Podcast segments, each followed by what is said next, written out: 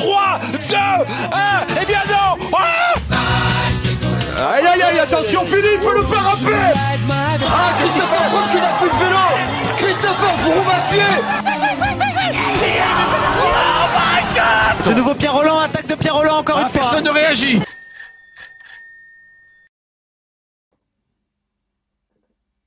Bonjour, bonjour à toutes et à tous. Bonjour à toutes et à tous, bienvenue dans ben, ce premier live euh, vélo podcast. On essaye, on va voir ce que ça va donner.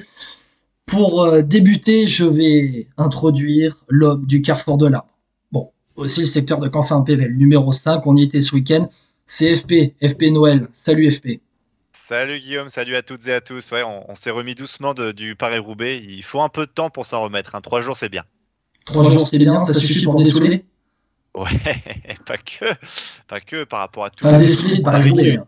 Ah quand même, oui, oui, non. Après, on a l'impression de voir le prochain déjà. Tu vois, on attend ça pendant un an et même là pendant plus. Mais au final, c'est toujours trop court, tu vois, Paris-Roubaix.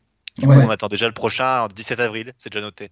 Je vois ce que tu veux dire. Alors attends, parce que je crois que là, c'est pas top au niveau du micro. Euh, on m'entend aussi en, en écho, donc j'essaye de j'essaye de couper. C'est voilà, on, on essaye. Hein. On- au niveau technique, on va voir ce que ça va donner. Euh, live spécial Paris-Roubaix aussi Tour de Lombardie. On va embarquer sur euh, sur les deux courses avec euh, ben déjà le retour sur le Paris-Roubaix de ce week-end. Euh, déjà, FP, est-ce que ça, est-ce que toi, ça t'a marqué cette, cette édition de Paris-Roubaix? Elle m'a marqué, oui, bah, de par le temps, de par ce qui s'est passé. Euh, évidemment, à Paris-Roubaix, comme ça, aussi pluvieux, aussi boueux, bah, moi, j'en ai jamais vu de ma vie.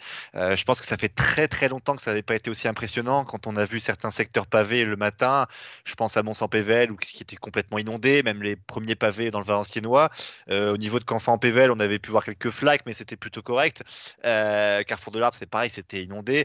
En tout cas, c'était assez impressionnant. Sur la, la course aussi, qui était complètement débridé, c'était ça roulait vraiment n'importe comment, c'est-à-dire qu'il y avait tu pouvais pas mettre de tactique en place, c'était le plus fort qui passait, c'était celui qui esquivait les chutes, il y avait vraiment ce côté imprévisible qui était tellement fort. Je pense qu'au final euh, on avait la crainte que les oreillettes gâchent un peu la course, bah, tu peux rien faire quand tu es directeur sportif derrière. Je pense que tu dis bah roule et puis vas-y quoi, tu peux rien faire de plus. Donc c'était vraiment ça qui était passionnant, tu as eu des, une grosse échappée. Enfin, c'était vraiment cool, quoi. Donc, moi, je trouve ça. euh, c'était vraiment impressionnant quand on voit un Florian Vermeersch, par exemple, qui fait deuxième, euh, de la Lotto Soudal qui était dans l'échappée, euh, un Colbrelli monstrueux qui bat Van Der Poel au sprint. Il y a toute cette dramaturgie autour de Van Der Poel qui était vraiment euh, ultra à l'aise et on s'est dit, là, il va gagner largement. Euh, tout le monde était confiant, hein, même sur nous, le bord des routes.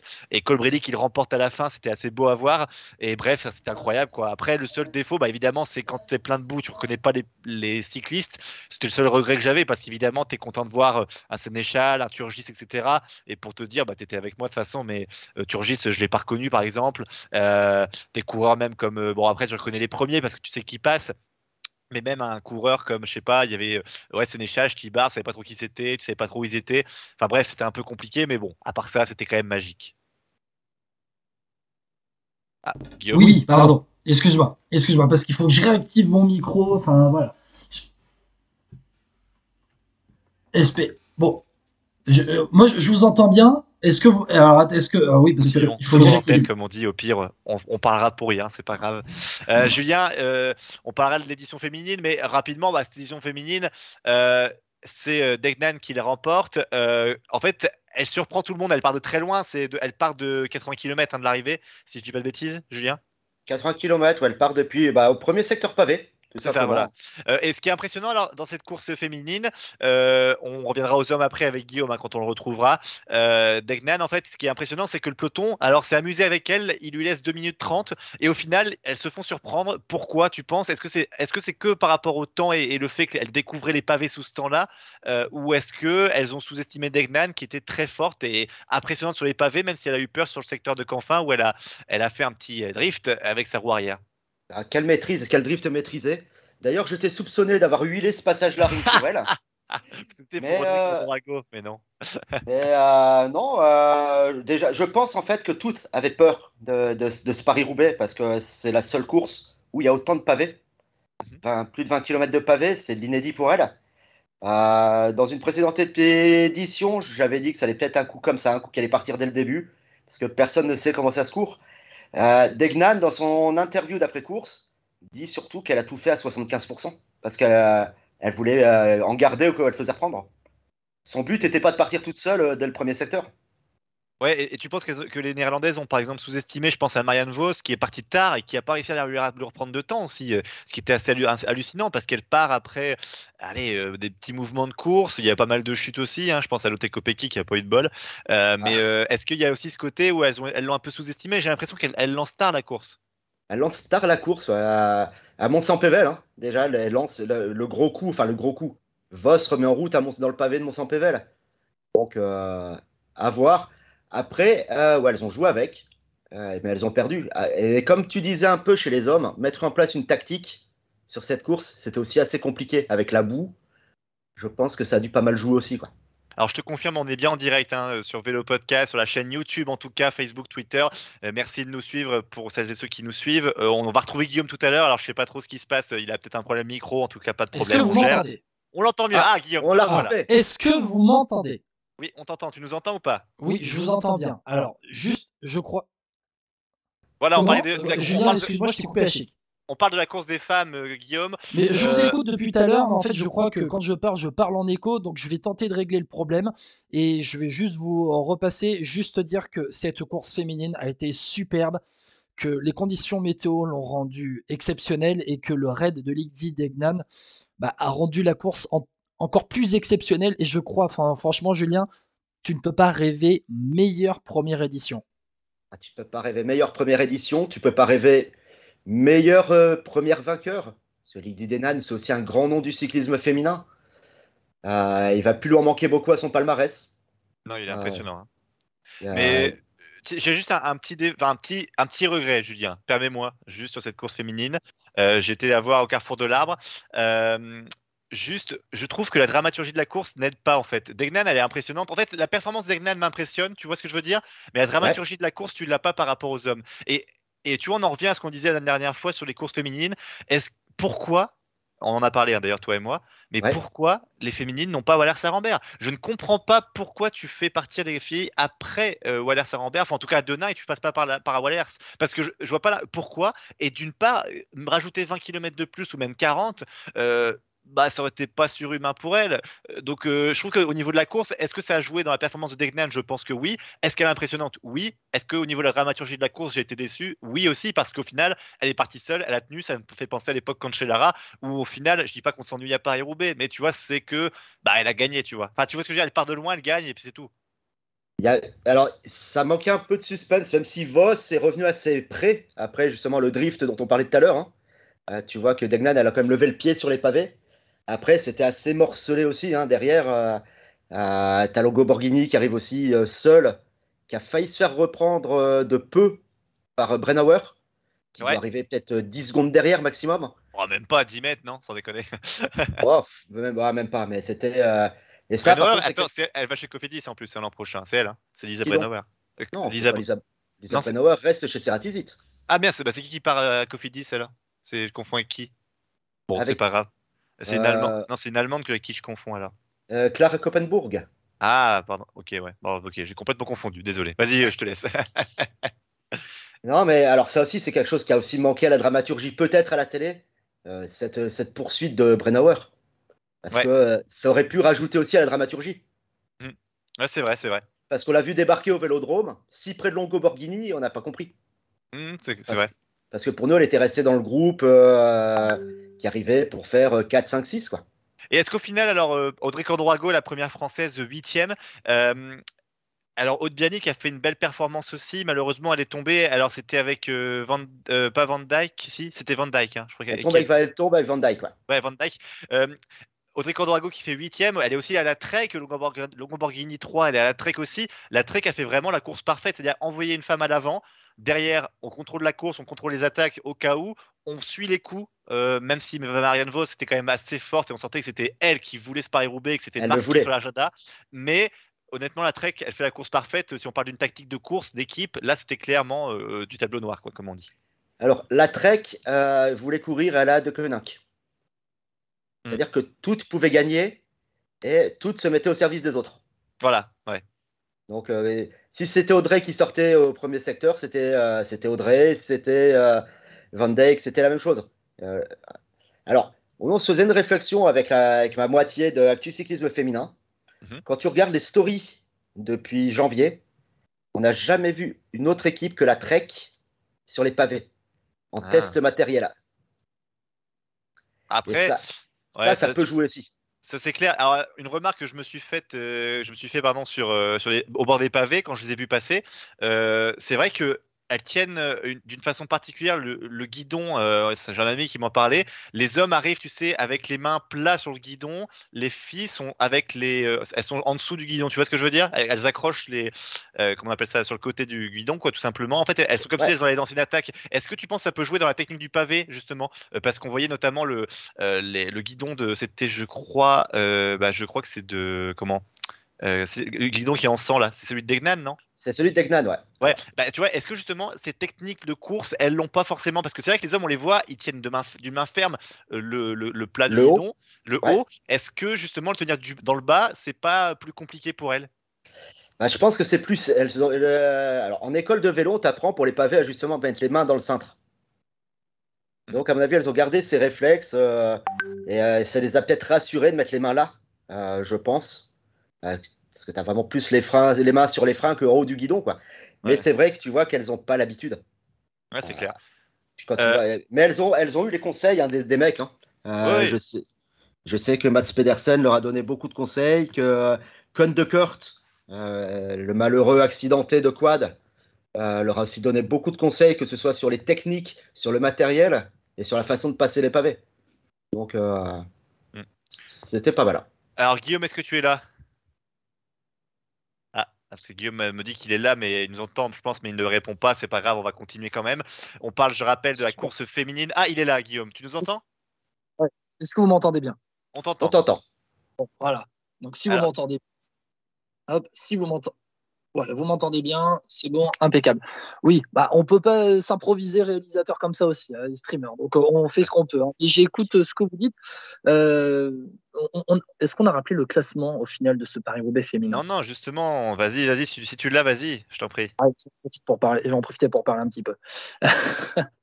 avec la victoire magnifique de Lydie Degnan de la Trek, euh, une victoire en solitaire avec euh, celle où on a cru elle allait revenir hein, en attaquant dans le final, Marianne Vos qui termine finalement avec une 17 de retard sur la Britannique. Une autre Trek complète le podium, c'est Lisa Longo-Borghini, la championne d'Italie qui termine à une 47, juste devant la championne d'Allemagne, Lisa Brennauer. Le top 5 est complété par Marta Bastianelli de l'allée BTC Ljubljana avec un petit sprint en groupe. Hein, Northgard 6, Francisca Cor 7, la première française Audrey Cordon-Rago 8e, Marta Cavalli 9e et Chantal Van Denbroek Black 10e dans le groupe de, de poursuivantes. Euh, au final, euh, c'est vrai qu'on on- on a même cru Marianne Vos euh, revenir. hein. On, a, on a cru qu'elle allait revenir en attaquant là dans le final, mais, mais son attaque finalement, ça a été, ça a été un, un coup de pétard et elle n'a pas eu cette force pour ensuite maintenir l'allure pour rattraper Eddie Degnan. Euh, non, parce qu'elle a, bouché une minute quand même. À un moment, oui, Oui. quand elle bouge sa minute, j'ai cru que ça pouvait, ça allait devenir tendu pour Degnan. Ouais, mais elle a Bon, pas eu la force de toucher le reste. Elle n'a pas eu la force, ouais. Euh, il lui a manqué des appuis, peut-être, aussi. Mais les autres, elle était tellement forte que les autres, à mon avis, ont... enfin, c'est pas à mon avis, les autres n'ont pas voulu collaborer. C'est Et sûr. les traits de supériorité numérique. À les Trek, t'avais euh, bah, t'avais Audrey, t'avais euh, Elisa Longo Borghini, t'avais encore euh, Van Dijk à un moment, avant qu'elle aille Ouais. goûter les pavés de Luchin. Ouais, c'est vrai qu'elle elle est bien tombée. Elle. Euh, Julien, juste par rapport aux Françaises, parlons-en quand même. Audrey Cordorago qui est dans le. Alors, qui a fait la, la course parfaite pour elle, je trouve que. Tu peux rien lui reprocher Audrey Cordorago, pareil pour Aude Bianic. Euh, le seul regret, c'était sur d'autres cyclistes, non, euh, de chez nous, peut-être. Euh, Est-ce que, enfin, t'as des, des noms en tête là? Euh, bah alors, le- la, la- tu vois qu'il y a un écart en fait entre déjà entre les équipes World Tour françaises, enfin l'équipe World Tour française et euh, les continentales. Même Ouais. si, Ah, Même Julien. si Lucie, ouais, j'allais dire même si Lucie Jounier signe un top 20. Exactement, c'est ce que j'allais dire, juste devant Aude Bianic. Ouais, mais Bianic, elle est tombée. Hein. Aude Bianic, elle a pris cher. elle. Ah ouais, mais ouais, elle a pris cher, mais quand tu vois le groupe avec lequel elle arrive, c'est pas non plus, euh, bah, c'est pas, c'est pas dégueu dégueu quoi.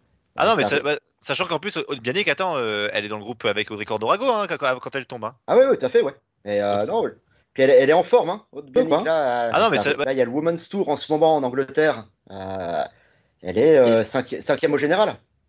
Ouais, elle était, en forme aujourd'hui. Enfin, aujourd'hui, j'allais dire aujourd'hui, mais dimanche plutôt. Bah, même, elle est en forme depuis les championnats du monde. Hein. Et, d'autres coureuses, tu nous avais parlé, on a vu, j'ai vu passer notamment Eugénie Duval, euh, euh, j'ai vu passer qui d'autre, je crois un peu plus loin, il y avait euh, Maëlle Grosset qui était assez loin par contre. Hein, Maëlle Grosset, enfin, elle m'a un poil déçu par rapport au profil dont tu nous, que tu nous décris à chaque fois dans, dans Vélo Podcast. Je m'attendais à la voir peut-être aller sur un top 30, top 20, ça aurait peut-être pas été infamant. J'ai pas vu si elle était tombée hein, par contre. Elle est tombée. Elle est ah, tombée bah, dans le premier secteur pavé, dans la grosse chute du premier secteur pavé. Ah ok. Et elle finit le genou en sang et. Elle fait avant-dernière en fait. Elle fait avant-dernière classée. Alors, ça, c'est un petit coup de gueule que j'avais euh, par, rapport au, délai. Euh, sur un premier Paris-Roubaix, mettre 8% du temps, c'est un peu, un peu moche quand même. Et eh bah tu sais quoi, je suis d'accord avec toi. Alors moi j'irai plus loin, peut-être que là je vais peut-être trop loin dans l'extrême encore une fois, mais c'est euh, moi je mettrais pas de délai. Tu vois ce que je veux dire? Oui oui bah oui. Non, mais pas délai du tout, ça. Parce que tu vois, j'ai vu les, euh, les, filles après, quand elles passaient, t'en avais, elles tenaient, mais juste courage. Et elles étaient, enfin, je pense, contentes. Tu sais, quand tu les encourageais, elles avaient du, quand même du monde sur le bord des routes. Alors, c'était pas évidemment comme pour les hommes, mais il y avait ce côté, je pense, qu'ils devaient les soutenir. Et j'en ai vu passer à la fin. Enfin, tu vois, ça, enfin, elles pédalaient plus. Tu vois ce que je veux dire? C'est qu'elles étaient mortes, mais elles attendaient qu'une chose, c'est d'arriver au vélodrome. Et je trouve de ne pas être classé quand tu fais ça. Bon, on n'est pas sur le cyclotourisme, je suis d'accord, mais euh, tu pourrais sur le premier Paris-Roubaix dire pas de délai. Quoi. Mais c'est Paris-Roubaix, quoi. Ouais, voilà, oui, oui. autant, autant, autant chez les femmes que chez les hommes, hein, je dirais. Ah oui, ah non, mais je suis entièrement d'accord. Chez les hommes, c'est pareil pour moi. Non, je suis entièrement d'accord. Oui, oui. Quand, tu, quand tu vois la petite euh, Marie-Morgane Le qui a fini les 30 dernières bornes, le sourire euh, jusqu'aux oreilles. Ouais, ouais. Tu te dis quand même que.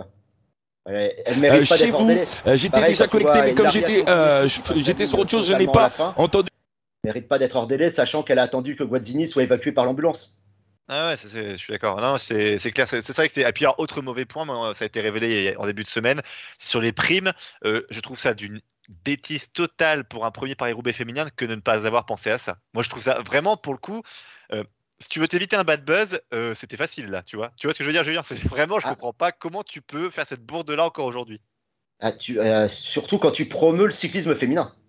Oui, oui, mais je trouve quand tu, vois, euh, mais pour moi, c'est dans les critères de base. Enfin, tu vois, quand tu, entre guillemets, c'est-à-dire que ça doit être logique de dire que c'est la même chose pour les femmes et les hommes. Si tu vraiment tu fais la même épreuve, ok, elles font moins de kilomètres, mais bon, c'est tout. Dans toutes les courses, elles font moins de kilomètres hein, maintenant. Enfin, tu vois, Au championnat du monde, c'est la même chose. Hein. Hommes-femmes, elles touchent la même prime. Hein. Alors, est-ce qu'on refait le débat sur la distance euh, d'une classique? On l'a déjà fait, on, l'a fait un peu en début d'émission, mais c'est, on, se disait que nous, on, on aurait rajouté Waller Sarambert avec Julien. Moi, je les aurais fait partir de Denain sur les trois boucles à Denain pour faire 24 bornes en ville euh, comme un Tritos, je vois pas trop d'intérêt. Sachant qu'elles sont quand même arrivées groupées au premier secteur pavé. Il faut promouvoir la ville de, Denain, euh, Julien. Ah oui, bah oui, c'est vrai. C'est vrai. Euh, la, une des, plus, des villes les plus pauvres de France. c'est vrai, en plus. en plus. Mais oui, j'aurais fait deux tours, quoi. Faire un... mais, le, en plus, comment veux-tu promouvoir la ville de Denain sachant qu'ils ont pris l'antenne après, euh, je pense, euh, entre Sarre et Rosière et euh, le premier secteur pavé. Quoi. Ouais, c'est Attends, ils ont déjà le Grand Prix de Denain, non? Hein? Ils, ont, ils ont déjà le Grand Prix de Denain pour promouvoir la ville, ça, ça va. Les hommes, oui. Ah oui, oui, oui. Les hommes, oui. C'est une petite blague, mais. Oui, non, mais oui. surtout que c'était une semaine ou deux avant, quoi. C'était ouais, une semaine et demie avant. Euh, Julien, on a tout dit, je crois, sur le cyclisme féminin. Enfin, sur le cyclisme féminin. Non, mais sur Paris-Roubaix féminin.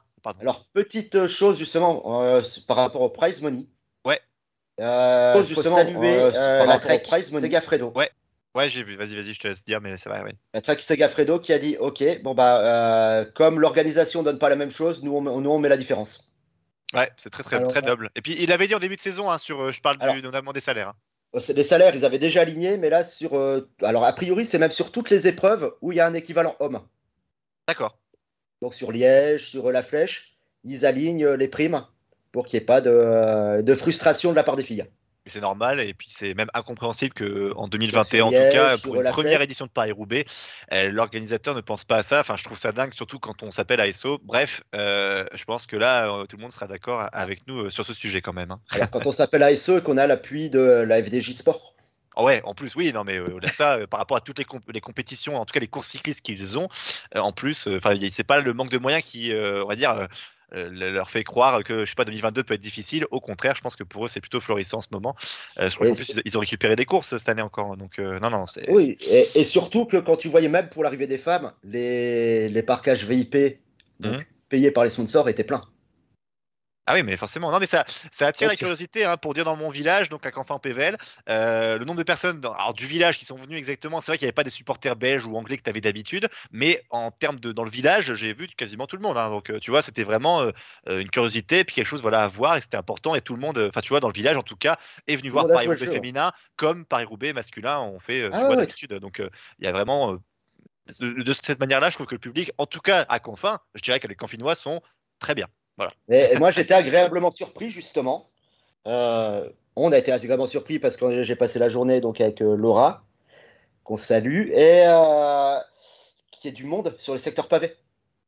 Ouais, c'est vrai. Par, par rapport au temps, surtout, parce qu'ils commençaient à pleuvoir. Par rapport au temps, quand tu compares, moi j'ai déjà vu, j'ai déjà eu l'occasion de voir un Paris-Roubaix junior le matin d'un Paris-Roubaix homme ah oui, ou un Paris-Roubaix espoir. Il n'y a pas un pèlerin au bord de la route. Ah oui, ah non, là, je, je, confirme. Là, il y avait du monde. C'est vrai, c'est vrai. Euh, bon, écoute, je pense qu'on a fait un peu le tour de Paris-Roubaix féminin. Moi, que Guillaume veut rajouter quelque chose? Oui, je, vous m'entendez bien. Oui, juste, je vais rajouter. J'ai l'impression de faire de la radio dans les années 50. Est-ce que vous m'entendez bien euh... Cognac G. Cognac G ici. Euh, bon, on a une petite réaction sur YouTube avec Olivier qui nous écoute, donc qui nous salue, qui nous dit superbe Roubaix, Audrey Cordon au top. Et aussi un truc, il y avait la cyclo en même temps que les filles, et en même temps, les filles ne peuvent pas être sur le même circuit. Alors, c'était le matin. Ouais. justement, ils avaient fait, ils ont fait justement l'après-midi les femmes et le Paris-Roubaix Challenge le matin. Mais c'est vrai qu'il y a des coureurs qui sont intercalés, euh, notamment chez les dernières. Moi, j'en ai vu aussi passer des cyclos après. Enfin, euh, avec les dernières, je veux dire. C'est vrai. Euh, pareil à Sarre Rosière, mais ouais. Ok, voilà. Il y a d'autres réactions peut-être, Guillaume Comment? Est-ce que tu vois d'autres réactions peut-être? Euh, non, euh, c'est la réaction d'Olivier que j'ai vue sur euh, YouTube. On regarde, hein, on est en direct sur Twitch, Twitter et sur YouTube. Julien, tu veux rester avec nous pour parler un peu du Paris-Roubaix masculin?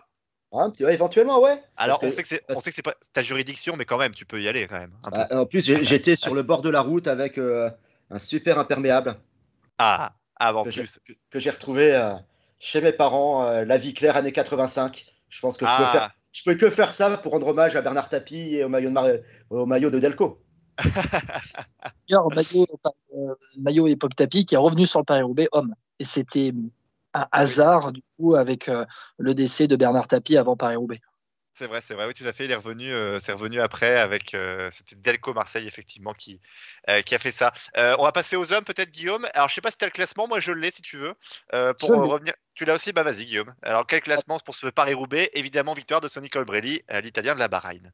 le champion d'Italie et champion d'Europe qui s'impose au sprint sur Vélodrome de Roubaix devant le jeune espoir belge Florian de Vermersch qui a fait une, grosse performance puisqu'il me semble qu'il était dans la grosse échappée du jour. il était dans la matinale la matinale échappée du jour, exactement. Florent Vermèche qui a résisté et qui est resté au contact de Colbrelli de Mathieu Van Der Poel. Euh, Mathieu Van Der Poel, troisième, qui encore se fait battre, euh, au sprint sur un monument. Donc, euh, on pourra peut-être se poser des questions dans le futur, même si, bon voilà, il a déjà gagné un, Tour des Flandres. quatrième, Gianni Moscon, qui n'a pas eu de chance, qui termine à 44 secondes. Et cinquième, le groupe des poursuivants avec Yves Lampart 5, Christophe Laporte, le premier français sixième, Wout van Aert 7, Tom Van Asbrock 8, Guillaume Boivin 9, le champion du Canada, les deux Israel Startup Nation. Et le dixième, euh, ben, celui qui est toujours là, Heinrich Hausler, onzième dans le groupe de poursuivants, toujours Jonas Rutsch qui a complété le groupe des poursuivants, Anthony Turgis, l'homme de la septième heure qui termine treizième.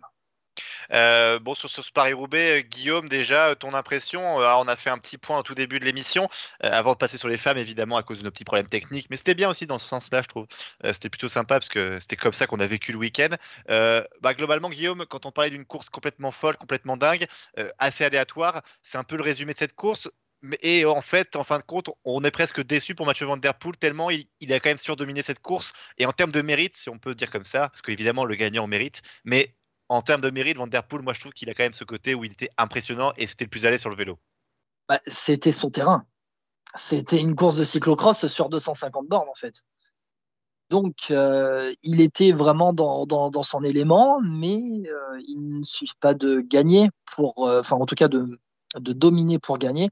Et sur Sonny Colbrelli, qui termine, enfin, qui fait une fin de saison et tout simplement exceptionnelle, il a été aussi intelligent. Il a serré les dents, mais il a été intelligent. Et Mathieu Van Der Poel, bah, oui, il avait nombreux supporters en plus au bord de la route. On y était au bord de la route, euh, Julien, FP. On y était. Mathieu Van Der Poel, euh, il avait quand même euh, le cœur des supporters pour lui, avec Wout van Aert, bien évidemment.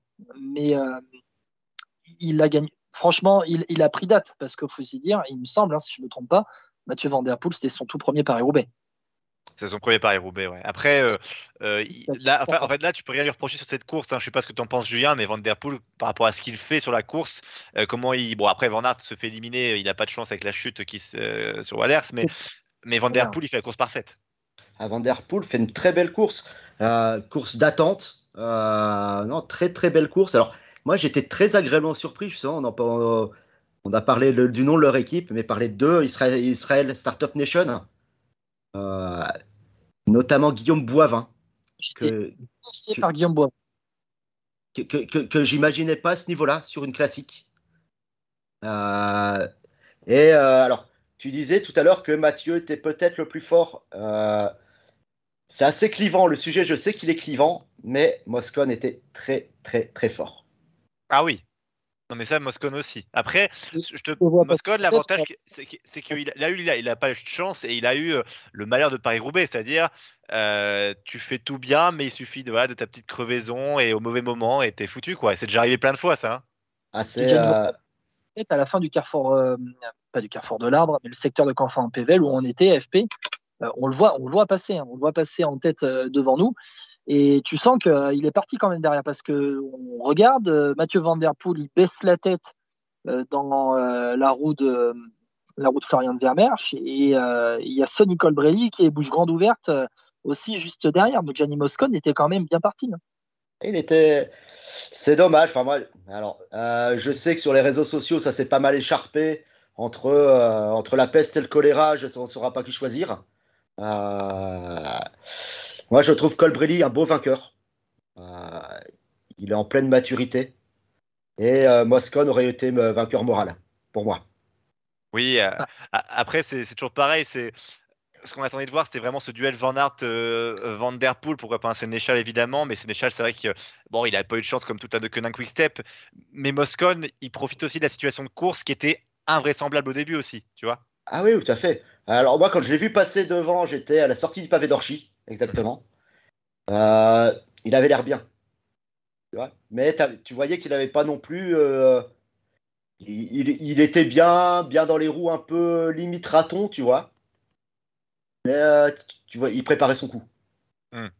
Bah, après, Johnny Moscone, c'est le genre de coureur qui, voilà, c'est pas la dernière parce que Paris-Roubaix, c'est les fameuses courses c'est tellement rare de la gagner, entre guillemets, hein, quand on pense à Bonan et Cancellara, euh, ils l'ont gagné plein de fois, mais, mais ce que je veux dire, c'est que même à 35 ans, Moscone, je pense qu'il ne perdra pas son, son vélo et puis il pourra le faire encore. Ça, tu vois, en tant que rouleur, euh, vu sa puissance qu'il a aussi, s'il revient en forme sur un Paris-Roubaix, qu'il a encore des faits de course favorables, Moscone sera un des, un peu, tu sais, les, outsiders qu'on cite tout le temps comme Stibar, par exemple.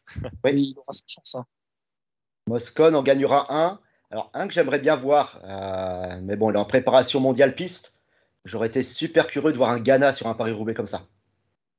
Ah, ouais, Ghana. Après, Ghana, il aurait eu Est-ce qu'il tient, est qu'il tient tout le, tout, le Paris-Roubaix Et il a gagné chez les... Il en a, gagné un chez les Espoirs, hein. pardon Guillaume. Excuse-moi? Oui, il en a gagné un chez les Espoirs, Ghana.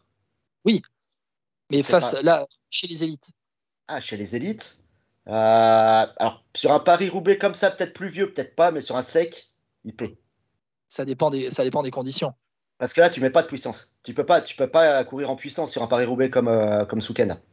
Ah bah non, pas du tout. Mais là, c'est sur la technique, c'est sur esquiver les chutes, en même temps bien se placer sur le pavé, savoir où est-ce qu'il y a. Parce qu'en fait aussi, ce qui était perturbant pour les coureurs, c'est que chaque pavé, c'était un peu ton lot de surprise. Parce que euh, tu avais des secteurs où en fait, il y avait que de l'eau, donc tu passes dans l'eau avec ton vélo. Des moments, en fait, tu te mettais un peu en haut, mais ça glissait complètement, donc il fallait se mettre sur le côté. Mais le côté, c'était mouillé. Enfin, en fait, c'était vraiment de l'adaptation constante, je pense. Et ce qui devait être hyper stressant pour les coureurs. Ah oui, euh, sans aucun doute. Mais tu remarques qu'en même temps, Colbrelli a fait du cyclocross dans sa jeunesse. Van Der Poel a fait du cyclocross. Laporte est un vététiste. Van Aert, cyclocrossman. Et Osler, qui est dans le top 10, fait toute la saison en Belgique de cyclocross. Mhm. Donc, c'est pas des grosses surprises de les voir à ce niveau-là non plus. hein. C'est vrai, c'est vrai, je suis, je suis assez d'accord. Après, voilà, ce Paris-Roubaix, il était vraiment dingue dans le scénario et Ah dingue aussi un peu pour, pour nos Français parce qu'on a tout misé sur Sénéchal. Euh, bon, euh, parlons un peu quand même de la de Conan Quickstep dans le même temps parce que euh, ils n'ont pas eu de chance. C'est-à-dire qu'ils avaient Stibar, Asgreen, Sénéchal. Entre les crevaisons, les changements de vélo, quand on ramène pas un vélo à Sénéchal et que la, voiture passe devant lui sans lui passer de vélo, euh, un Stibar qui tient mais en même temps qui crève. Enfin, vraiment, De Koenig a souvent été très bon et a eu un peu cette, réussite. Là, ils ont payé pour tous les Paris-Roubaix où ils ont gagné avec de la réussite. hein. Ah, carrément. Carrément, là, c'était. Ils ont eu beaucoup plus. ils ont, euh, je te dirais même que euh, ils ont eu beaucoup plus de malchance que de, que de, bo- de- que de bons coups auparavant. hein. C'est Ah, vrai. Ils, ouais. là, Ah, ils il ont- a- ils les ont tous accumulés. hein. Ah ouais, À part Lampard qui passe entre les gouttes, quoi. J'ai la tête dans le classement. alors. Ah, Lampard qui fait cinquième. Parce Attends, c'est ça aussi, c'est que ce qui est plus incroyable dans cette équipe, c'est que même en faisant un mauvais Paris-Roubaix, ils arrivent à faire cinquième. Ouais, mais après, derrière, les autres sont loin. hein. Ah oui, bah, Juste- Stibar, il est Stibar. 26, 27. Attends, Stibar, il est 26e. Sénéchal, il est dans le groupe loin derrière. Avec Asgreen, il est son 68 et 71e. Euh, ouais, c'est clair que là, de Koenig, ils peuvent s'en mordre les doigts. hein. C'est- C'était très, très compliqué pour eux. Après, euh, là, ce que j'ai envie de dire aussi, c'est sur ce, ce genre de parcours. De Koenig, là où ils sont forts, c'est en équipe, avec une tactique de course, avec, comme tu disais tout à l'heure pour la trek, on envoie quelqu'un, on réagit, etc. Là, au final, vu que c'était un peu le bordel, bah. sur une telle course. Ah, Guillaume, on t'a pas entendu, on a entendu juste la fin. Pardon, excuse-moi. Est-ce que tu peux, ra- ouais, pardon. est-ce que tu peux vraiment avoir une tactique de course sur une telle course? Ah, c'est ce que je dis, mais, mais par contre, la Trek, tu vois, l'a bien fait chez les féminines. Mais là, le problème, c'est que tu pouvais pas la voir. Et je pense que c'est ce qui a pas aidé la de Koenig. Oui. Ben, ah, quand- tu n'as pas le scénario pour toi, ben, finalement, c'est comme tu dis, c'est le scénario inverse de la Trek le, le samedi. Et là, au final, tu as Lampard qui termine à 1,16 donc dans le groupe de poursuivants. Tu as Stibar qui termine à 6,30.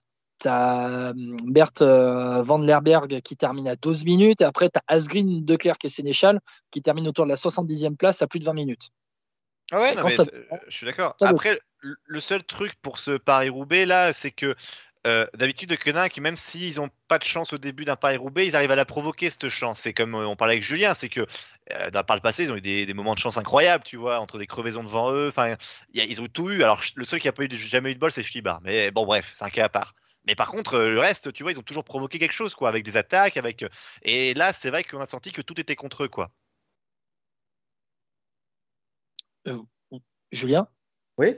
Bah, euh, bah, on va, euh, tout était contre eux. Mais de toute façon, sur cette édition-là, cette année, je pense que tu as le facteur chance qui a joué à 70%. De toute façon, Ouais. que ce Et soit eux, Tu, Que- tu l'appliques à Van Aert. mais tu l'appliques à, à, à Van Aert, tu tu l'appliques à, à Sénèche, tu tu l'appliques à Sagan. Je l'applique à Van Der Poel aussi, parce que Van Der Poel, ok, comment, comment on peut savoir que le sprint il va le perdre comme ça? Van Der Poel, le mec, il fait la course parfaite, à la fin il se plante. Il a plus de jus. Tu vois, il lui manque ce petit truc. C'est dommage. Ah, et je pense qu'il était plus très lucide à la fin. Mais c'est dommage, ouais, comme tu dis, c'est dommage parce que. Mais est-ce qu'il n'a pas un problème au-delà de la, la sixième, septième heure de course quand même hein? Des fois, tu te poses la question. Bah, le truc, c'est ce qui est inquiétant pour lui, c'est qu'effectivement, le Tour des Flandres, tu le perds contre Asgreen, qui est vraiment pas un sprinter. Et là, tu te fais même passer par est- qui a fait l'échappée matinale et qui a beaucoup.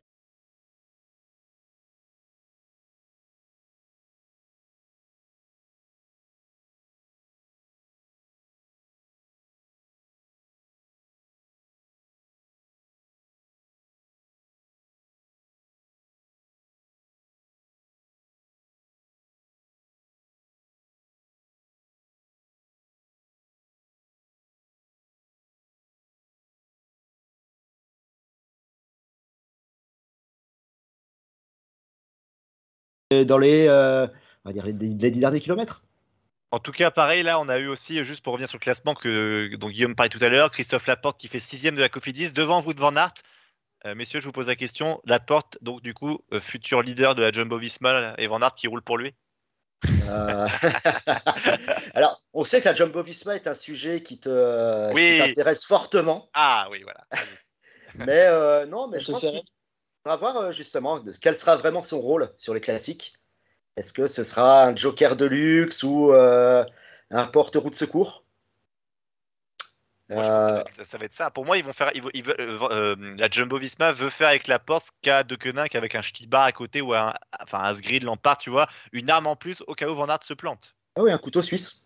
Ouais. Euh, le mec qui pourra rouler si euh, l'autre se sent bien ou euh, lui jouer sa carte. C'est ça. Guillaume? Est-ce que vous m'entendez? Oui, on t'entend. Je pense que tu rêves. Ah Je oui, pense que- oui. C'est un doux rêve pour toi de voir Van Aert rouler et emmener Christophe Laporte vainqueur sur, sur le vélodrome. Mais Christophe Laporte, il sait très bien dans quel rôle il vient chez Jumbo Visma.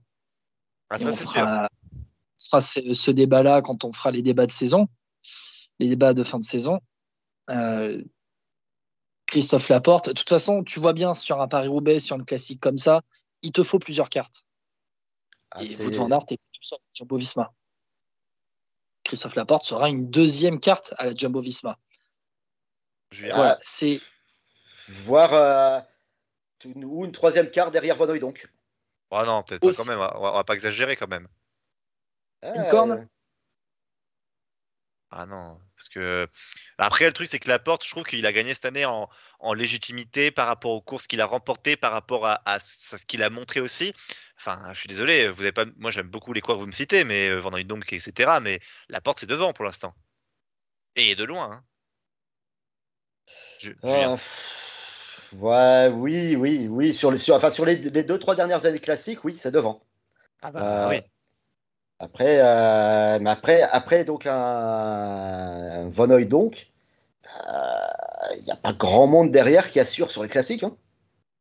Non, non, c'était bien là le problème. Et après, Van Aert aussi, il y a aussi ce côté où Van Aert, je pense, euh, il alors je sais pas si c'est cette année ou quoi, mais Paris-Roubaix, j'ai l'impression qu'il s'en fait un peu une montagne, tu vois. Van Aert, il a un souci, je pense aussi, c'est qu'il est tellement attendu par les Belges que ça va le bouffer. Tu vois, autant un Bonnen, je sais pas comment il arrivait, mais il arrivait, tu sais, à, faire exception de tout ce qui- ce qu'il y avait autour de lui et, à gagner le Paris-Roubaix largement, en menant une belle course, etc. Van Aert, t'as l'impression que ça le bouffe à chaque fois. Championnat du monde, c'était flagrant. Ici, t'as l'impression que depuis qu'il n'a pas gagné Paris-Roubaix, il a dit qu'il veut tout reprendre à zéro dans l'entraînement et tout. Enfin, tu vois ce que je veux dire? C'est il y a ce côté, il doit avoir une pression de dingue et il n'arrive pas à la gérer. Moi, c'est ce qui me donne comme impression en tout cas aujourd'hui. A- ouais, il m'avait déjà un peu donné cette impression au championnat. Alors, rappelle-toi, mois de janvier, au championnat du monde de cross, où euh, à partir du moment où il crève devant son public, il est totalement décontenancé. C'est vrai. Alors, mais en Belgique, euh, ils ont toujours une énorme pression, les mecs. Il faut savoir ça. Euh, mais oui, il n'arrive pas à se mettre dans sa bulle. Mm. Un peu, hein, mais j'ai l'impression que Evenpool a un petit peu aussi le même problème. C'est vrai. Ah, oh, après, Evenpool, lui, il, en- il gagne quand même pas mal de courses. Hein. C'est bon, il gagne pas les grosses courses, mais il gagne pas mal de courses quand même. Oui. Euh, je n'ai pas vu les chiffres. Je ne sais pas combien ils en sont en score euh, de, de victoire. Qui a gagné plus que l'autre en Allemagne? Euh, En Allemagne. Ah, ah, oui. Euh, parce que, parce que j'ai un œil sur les championnats d'Europe sur piste et il y a une Allemande en tête. C'est pour ça. Ah, c'est pour ça. Bon. Alors, bah, en tout cas, c'était une parfaite transition, euh, Julien, puisqu'en fait, on, on a terminé avec Roubaix et on va passer au reportage que tu as fait, euh, euh, Guillaume. Guillaume, tu es toujours là? Est-ce que vous m'entendez? On t'entend. Nous t'entendons. Je me demandais si vous m'entendez, parce que ça va être un peu la marotte de, de ce live. Oui, on a enregistré un petit. euh, Bon, après, tu m'as aidé, FP, quand même. Tu m'as guidé quand même sur ce secteur de Canfin-PV, le secteur numéro 5, dimanche. Ah, je t'ai guidé, ouais. Tu m'as pris, tu, tu, tu, tu m'as pris et tu m'as interviewé. J'ai la chance d'être interrogé Par par la main, Guillaume. Je, je t'ai pris par la main, c'est ça que tu voulais dire? Tout à fait, exactement. Ah, ça. on- Cela ne nous regarde pas. Bon, mesdames on est en direct dans ce live Vélo Podcast. Il est euh, 20h08. On est en direct sur Twitter, sur euh, sur YouTube. On fait avec euh, les essais techniques. C'est un essai, hein, tout simplement. Les essais, les petits aléas techniques. Et là, on va essayer de vous envoyer eh bien, ce petit reportage, 4 minutes, tourné sur le secteur numéro 5 de euh, Canfin PVL. C'était dimanche sur le Paris-Roubaix 2021. Paris-Roubaix enfin de retour après euh, plus de deux ans non, c'est ça. On est à plus de deux ans déjà sans un vrai Paris-Roubaix. Euh, Est-ce qu'on va encore devoir attendre deux ans pour avoir un vrai Paris-Roubaix? Ça, on ne l'espère pas. Plongez dans ce Paris-Roubaix 2021 avec Vélo Podcast. On retrouve euh, un sentiment euh, de liberté. Ah, c'est la fête au village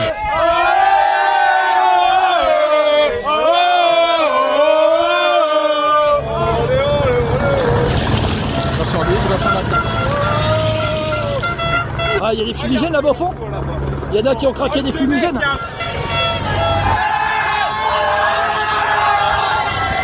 C'est Johnny Moscone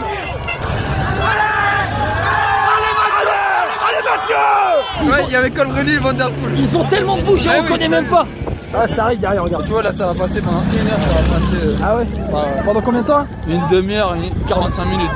Paris-Roubaix, c'est une procession. C'est un moment important pour les gens du Nord, tu vois. Le baptême des gens du Nord, c'est de vivre Paris-Roubaix sous la pluie. Moi, je l'ai vécu en 2003, je m'en souviens pas. Peut-être tu t'en souviendras toute ta vie, je crois. Franchement, c'est l'accueil de tout le monde. On se retrouve tous ensemble. Une date, comme Noël, comme Nouvel An.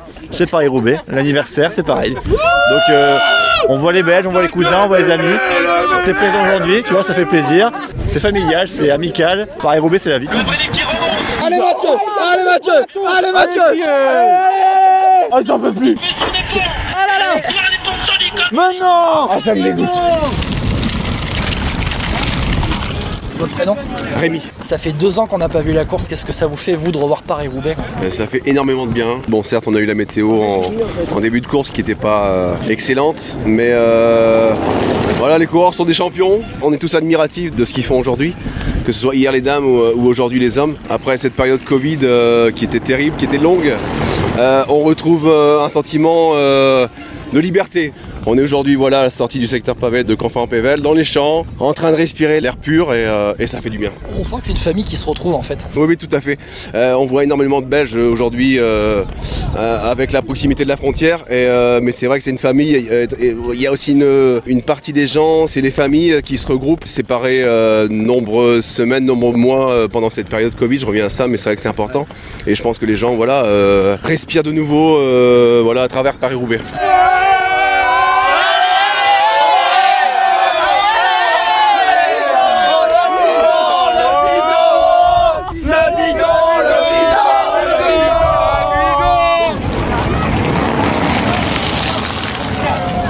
C'est la fête au village. Paris-Roubaix, moi, nous on habite Canfin en Pével, ici au carrefour de l'Arbre. Et du coup, euh, je suis cycliste amateur, donc hier j'ai fait le Paris-Roubaix amateur, les 145 km. Je l'ai fait, on roulait avec euh, des Danois, des Japonais, euh, des Néerlandais, et c'est la fête du vélo. Et puis, euh, bah, les voir ici passer tous les ans, c'est une tradition. Donc, euh, on attendait ça. C'est vrai que là, c'est au mois d'octobre, à la place du mois d'avril. Donc, euh, ils vont repasser bientôt au mois d'avril, donc on est prêt. C'est presque deux fois par an. Ton prénom? Guillaume. Ton prénom? Jérémy. Jérémy. Et donc là, vous vous retrouvez entre potes. Comment ça se passe, en fait? Eh ben, on vient les voir passer, on les suit en live, on vient les encourager, parce que du premier au dernier, euh, c'est vraiment euh, des guerriers, ils méritent tous d'être supportés.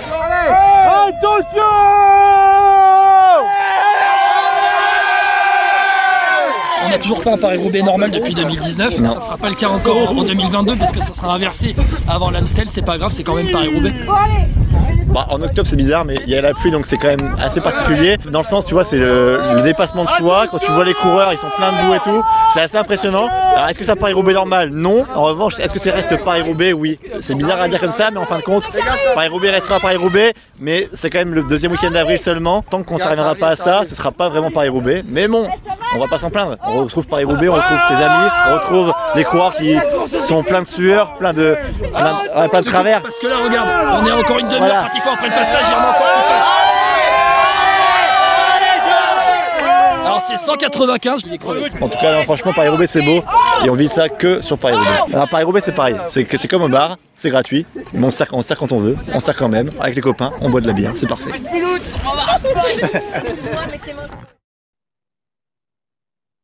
Alors, autant pour moi, c'est Imhoff qui a le bronze.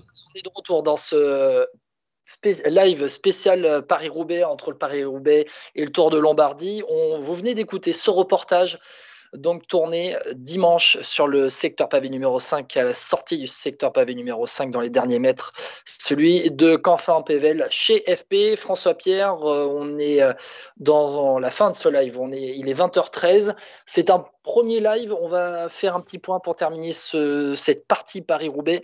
Bien, un petit point sur les Français, on a parlé de Christophe Laporte 6e, sinon les autres Français, Anthony Turgis euh, donc euh, 13e. Si on descend dans le classement, on a du Arnaud Desmar et Clément Davy 34e, 35e. Et si on descend, on descend, on descend, on descend, on trouve euh, Sénéchal 71e à plus de 20 minutes. Euh, Et FP, Cyril Lemoine à 59e place aussi. Avant. J'ai oublié Cyril Lemoine qu'on a vu longtemps d'ailleurs devant, hein, qui, a, qui a quand même bien tenu, mais à la fin ça a été dur, hein, tout comme Clément Davy. Ouais, alors Clément David, moi je pense qu'il est, il est mieux que, il était mieux que ce que le classement montre parce que je crois que Clément David, même dans une interview, dit qu'il a dû chercher Kung plusieurs fois euh, pour le ramener. Il a soutenu, je pense, Arnaud Desmar également. Euh, je pense que Clément David avait, euh, allez, ah, peut-être que je suis excessif, mais je- pour moi le top 20, Clément David pouvait aller le chercher. Pense. Ouais, bah vu comment, vu ce qu'il montrait et vu comment il était à l'aise et qu'il a dû quand même dû chercher deux fois Stéphane Kung et puis aider Arnaud Desmar, euh, bon, je pense qu'il avait dans les jambes, c'était prometteur. Euh, bon, déception côté français, évidemment, c'est Néchal. Et euh, pour Anthony Turgis, bon, j'aurais espéré un top 10 et peut-être une meilleure place. Pff, Après, le problème de cette course, c'est compliqué de dire ils ont fait une erreur ci ou là. Après, ils- la plupart sont à leur place, quoi. Savoir quoi. Comment? Est-ce qu'il était mal placé? Mal placé à un moment donné, ce qui fait qu'il a été un peu distancé, il n'a pas suivi le bon groupe. Ouais, ouais, c'est ça. Je pense qu'il y, y a un peu de ça. Après, autre côté français, enfin côté français-belge, mais euh, française, euh, Van Avermaet qui fait 32e, euh, qui est derrière, je crois encore loin de derrière. Euh, Neisen, il fait 52e, quand même grosse déception parce que Paris-Roubaix, c'était une, course notée pour H2R aussi. Et là, je pense qu'ils sont clairement pas satisfaits par rapport à ce qu'ils sont comme coureurs. Et, voilà aussi, c'est normal. Julien, je sais pas ce que tu en penses sur ce qu'on dit, mais ce que tu retiens toi par rapport à ça? Alors, pour revenir sur Clément Davy, effectivement, il a beaucoup bossé pour l'équipe. Euh, il, a, été ramené. À la base, je pense qu'il était surtout là en équipier de luxe euh, pour justement chouchouter Desmar ou Kung. Euh, Là-dessus, on est d'accord. Je pense qu'il avait un top 20, un top 20 dans les pattes, sûr. Après, les Français, ouais, c'était un peu. Après, derrière, c'est décousu, quoi. Par le moine, qui était devant assez longtemps, qui, a, bien marché. Sénéchal, bah, Sénéchal, hein, on va pas revenir sur le sujet, le malheureux Sénéchal qui a pas eu de voiture. Ouais. Euh, Adrien voilà, après- Petit qui fait euh, 77e, euh, 76e, pardon, mais qui, Adrien Petit, d'habitude, il est meilleur que ça, et lui, bon, il n'est pas sur un- une bonne saison non plus, donc. euh, Bah, alors, sur un Adrien Petit, est-ce que ça joue pas le fait que ce soit en octobre quoi? Possible. Bah, sachant qu'après aussi, il y a autre chose, c'est qu'il partait. hein, il part Intermarché ou Antigobert l'an prochain aussi. hein. Ça a été Officiel- annoncé ce matin. Ouais, officialisé aujourd'hui. Ouais, c'est ça. Mais euh, bah, toi, Guillaume, je sais pas ce que tu en penses. Après, moi, côté français, j'étais juste déçu par, pour Sénéchal. Le reste, après, chacun est un peu à sa place. J'aurais aimé une surprise comme Clément Davy, mais comme tu dis, quand tu as un rôle dans une équipe, tu te le fais. Et après, hormis si tu es dans l'échappée, tu as une opportunité. Sinon, euh, tu fais ton travail, quoi. Bah, Ouais, mais- n'est pas à sa place non plus. hein. Lui qui ambitionne de gagner un jour un Paris-Roubaix, euh, je pense Ouais. qu'il a rangé ses ambitions. hein. Ouais, Je, je- je dirais, moi, je dirais rien. Je, dis- je dis plus rien sur des. J'ai plus le droit. tu, tu dis plus rien sur, sur Arnaud Desmar, toi, FP. C'est terminé. Juste, c'est ça. Il démarre, euh, il s'est concentré sur le sprint, il peut pas tout faire. Il peut pas tout faire. Non. Sinon, pour revenir à, Clément Davy, moi, il m'a, il m'a bluffé. Je m'attendais vraiment pas à le voir euh, si loin, euh, si loin devant dans la course. Vraiment, je m'attendais pas à le voir autant. Adrien Petit, je suis pas très surpris. Alors peut-être qu'il avait en signature aussi chez Intermarché ou Antigobert, peut-être, on sait jamais. Florian Sénéchal, ben voilà, quand tu as les aléas de la course contre toi, ben c'est ce que ça donne, une 71e place à plus de 12 minutes. Et sinon, après, ben, j'attendais peut-être un peu mieux d'Anthony Turgis. Mais peut-être qu'il a un gabarit qui est. Je sais pas. Est-ce que si je dis qu'il a un gabarit trop léger pour Paris-Roubaix, je me trompe? Bon, oui, parce que Turgis, euh, c'est par rapport au profil qu'il a, c'est pas forcément ton gabarit, ça joue, mais moi, pour moi, c'est plutôt la puissance que tu as dans les jambes. Et Turgis, il l'a, ça dans les pavés. Hein, Julien, je pense que. Il a, alors, encore un ancien cyclocrossman. Donc, il Oui. pouvait. Sur un parcours comme ça, normalement, il aime. Après, euh, Turgis, le truc, c'est que c'est toujours pareil. il est- C'est vrai que j'ai pas noté attentivement la course de Turgis. euh, pour ceux qui l'ont peut-être vu, euh, dites-nous. Mais moi, je sais pas- je sais pas s'il fait de grosses erreurs. Tu vois, après, encore une fois, dans une course pareille, euh, t'es ralenti par une chute, t'es ralenti par ça. Bon, bah, c'est tout. Euh, 13e, c'est pas honteux. Hein, 13e sur cette course-là. il fait encore un top 15. hein. Après, il aurait peut-être dû faire un top 10, mais moi je trouve ça pas honteux de sa part. Hein. 13e pour Turgis, il est d'une régularité, contrairement à beaucoup de Français, lui, il est d'une régularité assez dingue sur les classiques. Hein. Il- est dans le deuxième groupe de poursuivants, en fait. Il n'est pas dans le premier groupe de poursuivants, il est dans le deuxième groupe de, de Euh, poursuivants. non, non, ouais, ouais, ouais. il, enfin, arrive, il- il arrive qu'avec Wa- Walshide. Hein. Ouais, il est pas dans le deuxième groupe. hein. Il est en fait, ça dépend de ce que tu dis groupe, toi, mais euh, c'est ils sont que deux. Hein.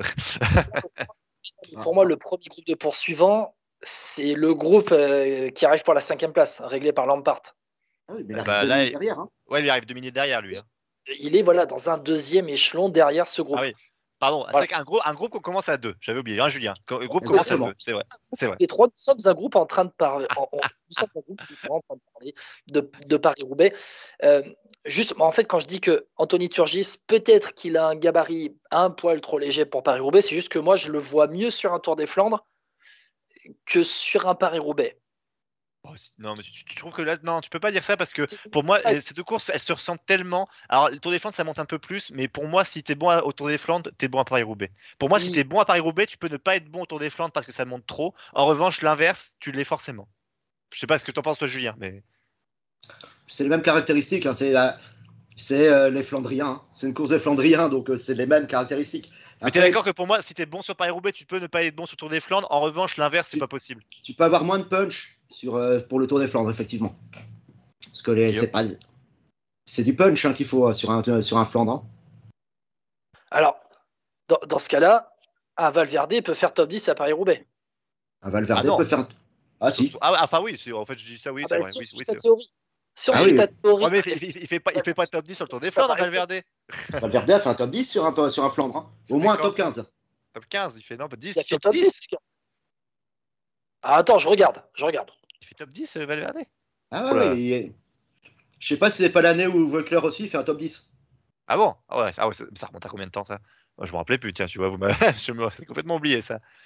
Mais oui, après, pff, Paris-Roubaix, tout- le monde peut faire un. Enfin, tu vois, tout le monde, tous ceux qui sont un peu, un peu de coffre et qui savent passer les pavés, c'est le top 10, c'est possible. Quand tu vois Mathieu Heyman qui gagne, euh, Grady à l'époque aussi, enfin, tu vois, c'est des cas pas attendus. Hein. Hep, hep. 2019, Alejandro Valverde, huitième du Tour des Flandres, dans le sprint pour la troisième place où c'est Bettiol qui gagne devant Asgreen, Christophe 3, Van Der Poel, Polit, Matthews, Oliver Neisen, Valverde 8, tu vois, devant Benoît et, et Grand Van Avermaet. Donc Michael Matthews peut aussi faire sixième de Paris-Roubaix. Ah, ça Oui. oui. Oh, ah bah, Ah bah, Matthews, oui. Ah, Matthews, gabarit. ouais, euh, ah oui, Matthews, oui. Ça, oui. Euh, messieurs, on dépasse un peu le temps, tout ça. Tour de Lombardie, on fera un débrief après le Tour de Lombardie, évidemment. Euh, juste, alors on va passer rapidement. Tour de Lombardie, les gros sont là, Roglic, Pogacar, Alaphilippe, tout ça. Euh, votre favori, votre top 3, Julien? Alors, mon top 3, euh, il y aura du Yates, qui a fait une très belle performance à Milan-Turin hier. il y aura Bah, du Roglic, qui, qui vole en ce moment. Ouais. Et pourquoi pas du Pinot? Ah, tu penses que Thibaut Pinot, euh, il- tu le sens bien? Euh, Il marche toujours sur euh, la Lombardie quand il revient de blessure. Ah, c'est vrai que là, ce serait une belle, un beau retour en force quand même. Godu est pas mal non plus, hein, parce que Godu fait sixième à Milan-Turin. Belle course aussi de la part de David Godu, qui m'a l'air aussi avoir des jambes de feu quand même. hein. Il a pas de mal, bol, il s'est pas- il s'est pas bien placé au début de la course, mais Non, mais on peut, on peut avoir des surprises en Italie. Guillaume, Euh, 240 km, Julien Lafilippe vainqueur. Oh, Je vois bien un petit Julien Lafilippe et grâce au collectif de la Deceuninck, qui il aura autour de lui un, un Remco Evenepoel, un Joao Almeida. À mon avis, à mon avis, ça, ça va jouer à un moment donné. Ou en tout cas, je vois un Deceuninck vainqueur. Si c'est pas Lafilippe, je vois bien un Deceuninck vainqueur. Ensuite, ouais, je vois bien un Roglic quand même. Il vole, Julien, je suis d'accord avec toi. Et troisième, Ouais, Yates, Yates, Pogacar, euh, ça va. Michael Woods peut-être, attention. Michael Woods qui est toujours là sur ce genre de course. Je pense que ça va tourner, euh, voilà, vers, euh, vers ça et avec un David Godu top 5. alors attention, t- le parcours a changé hein, sur le Lombardie. Ouais. Oui. vas-y, va parler nous en Julien. Le parcours où euh, les grosses difficultés habituelles, hein, le... j'oublie son nom à chaque fois, San Madonna di Ghisalo qui est au début cette fois-ci. C'est vrai. Et euh, après, c'est vrai que c'est quand même une course qui va être très difficile, hein, très, je pense très dure. Ça va être, euh, faudra avoir le temps aussi qu'il fait. Alors, je pense qu'il va faire beau quand même en Lombardie à cette époque de l'année, hein, normalement. Peut-être un peu de pluie, on sait jamais. Ah, Euh, C'est beau aussi un Lombardie sous la pluie. hein. Ça serait pas mal aussi, c'est vrai. Non, c'est vrai. C'est un petit charme. Euh, moi, je suis d'accord avec vous sur euh, l'histoire de. Pour moi, c'est Evenpool qui va gagner. Enfin, moi, je pense qu'Evenpool, vu comment il a l'air en forme, et, et euh, il est assez impressionnant. Et puis, c'est des courses un peu style San-Sébastien, il fonctionne bien. En- de mon côté, je mettrais aussi alors Roglic, évidemment. Et pour moi, Yates également est aussi parti pour faire un, un top 3. Euh, donc, pour moi, ce serait mon, mon trio. Et puis, Godu comme toi, top 5. Et je vois même un Pinot qui est derrière avec un- une septième place. Et pourquoi pas un Guillaume Martin top 10. Alors, juste, juste moi, messieurs, on, parle du parcours pour terminer. Donc, on va avoir le Passo di Ganda euh, avec, euh, on est sur, on est sur les trois derniers kilomètres à 9%. Le sommet sera à une trentaine de bornes de l'arrivée, ce qui veut dire que on va avoir une longue descente et euh, si ça s'isole, il y a un groupe qui peut revenir de l'arrière suivant le, le nombre dans chaque groupe. Par contre, après, tu vas avoir un, un pétard à 4 km de l'arrivée, le sommet à 4 km de l'arrivée, le le col avec euh, c'est plus c'est 1300 mètres à 7% de moyenne.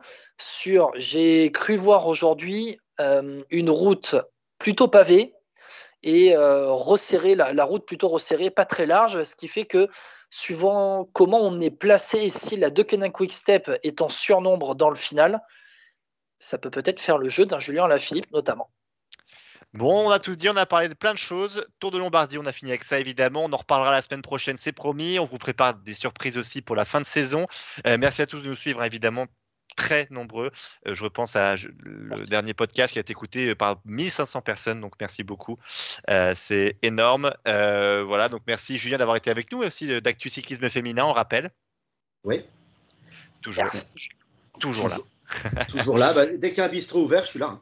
C'est vrai, tout à fait, voilà, exactement. Est-ce qu'il faut terminer avec la phrase culte? Alors, à chaque fois, la phrase, je la change un peu, donc je sais pas trop si on peut terminer comme ça. Euh, merci en tout cas, Guillaume, aussi d'avoir été là, évidemment, Ah, en tant que réalisateur et en tant que, que participant, chroniqueur. Ah. Les gars, j'ai fait ce que j'ai pu. hein. Très franchement, je tiens à m'excuser auprès des auditrices et auditeurs de Vélo Podcast s'il y a eu des coupures, des échos, des petits bugs. Voilà, euh, j'apprends à être réel, je peux pas tout faire, mais en tout cas, j'espère que vous avez passé un bon moment en notre compagnie. Il est 20h26. Julien, je te remercie aussi. Toujours là, Merci. toujours présent. Avec plaisir. Et puis, Julien, bah, on alors, va on souhaiter verra- bonne soirée à toutes et à tous et on va Ouais. laisser le microphone à AFP et moi je vais appuyer sur le bouton derrière pour lancer le générique. Alors oui, juste vous pourrez retrouver évidemment le live hein, sur euh, YouTube. Euh, on verra si on peut le mettre sur euh, les sites comme Deezer, Spotify euh, et euh, les enfin tout simplement les, euh, les podcasts. Alors ça, je vous promets rien. hein, on verra sur le tard, mais en tout cas sur YouTube, ce sera présent évidemment. Et Vélo Podcast, c'est comme au bar, sauf qu'à Vélo Podcast, on se sert gratuitement. Jesus, I don't wanna be a candidate for Vietnam. I wanna